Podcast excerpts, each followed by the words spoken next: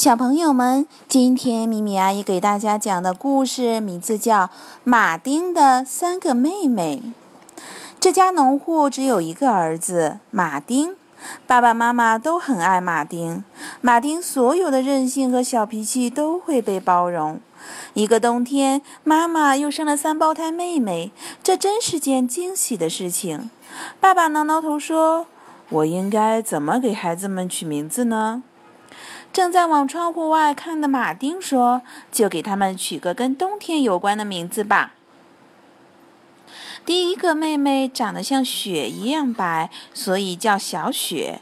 第二个妹妹的眼睛像水滴一样闪亮，所以叫小雨。第三个妹妹的嗓音有些沙哑，所以叫小雾。时间过得真快，三个妹妹长大了。一个寒冷的冬天里，爸爸突然病倒了，家里失去了经济来源。马丁一个人工作很辛苦，而且他赚的钱根本不够养家。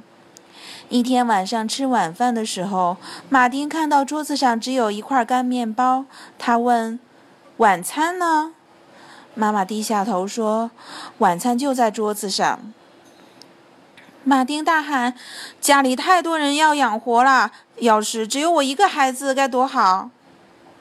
他刚说完这句话，三个妹妹就不见了，只剩下三把空空的椅子还在原地。马丁哭着说：“哦，我都干了什么啊？我亲爱的妹妹们，你们回来呀！”但是没有人回应他，只有那三把空荡荡的椅子。椅子是不会说话的，不是吗？时间一天天的过去了，但是马丁却没有好起来。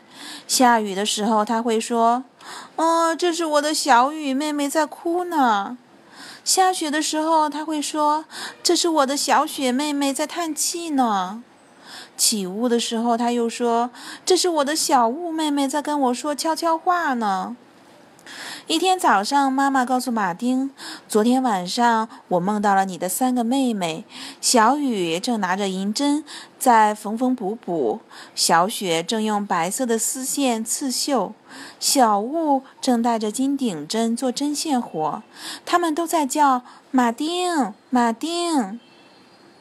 马丁相信这个梦是真的。”果然，他在妹妹们的房间里找到了一个针线盒，针线盒里有一根银针、一团白色的丝线，还有一个金顶针。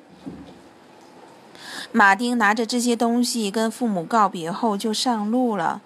他还没走几步，就开始下雨了。马丁想：“哦，我真是个大笨蛋，我应该乖乖待在家里的。”我亲爱的哥哥，让我给你指路吧。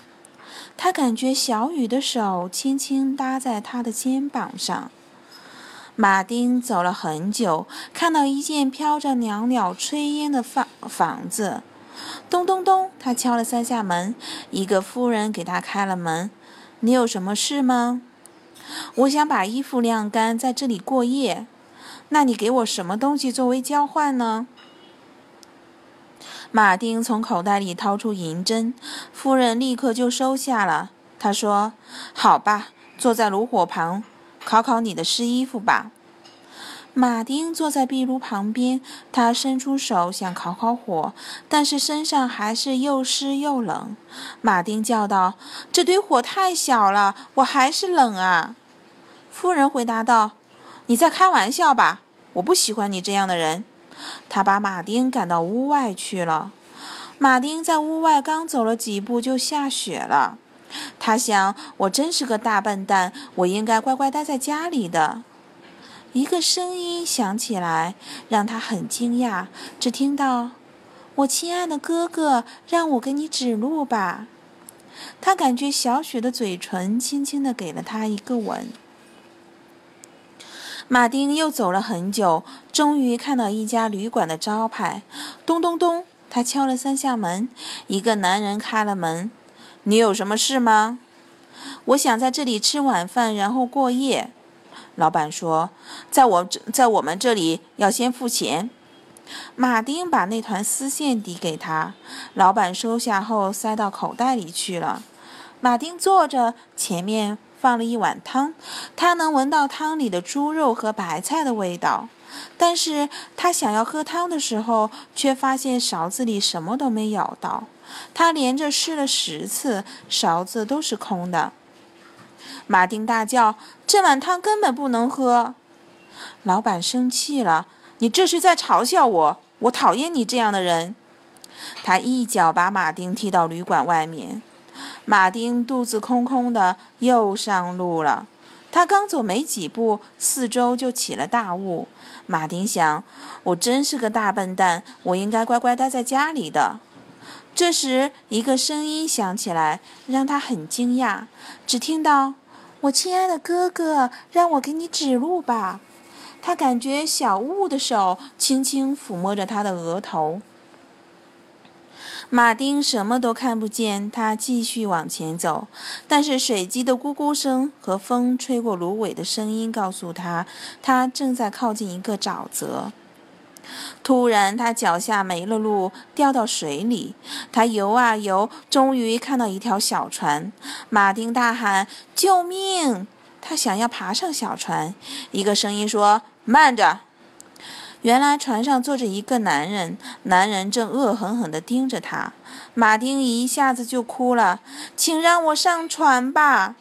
但是男人说：“把你口袋里的金顶针给我再说。”马丁不信任地看着他：“你怎么知道我有一个金顶针？”男人一下就笑了：“因为这一切都是我计划的。”是我让你的三个妹妹中了魔法的，是我把神秘的针线盒放到他们房间的，是我放了针线和顶针，因为我能让人们邪恶的愿望成真。你不是说，要是家里只有你一个孩子该多好？但我是无意中说出那那说出来那句话的，有意无意，谁知道呢？我只是按照你说的去做。马丁很生气，他大喊：“你这个坏蛋！我真希望你能立刻淹死。”他刚说完这句话，愿望就成真了。那个男人掉到水里淹死了。就在这时，浓雾散去了。马丁看到了一张桌子和三把椅子，椅子上坐着他的三个妹妹。妹妹们有说有笑，好像什么都没有发生过一样。马丁跑回家去了，他的爸爸妈妈和三个妹妹都过来拥抱他。金色的顶针带来了好运，大家都找到了工作。晚餐的时候又可以吃到鱼肉和奶酪了。他们就这样幸福的过了一辈子。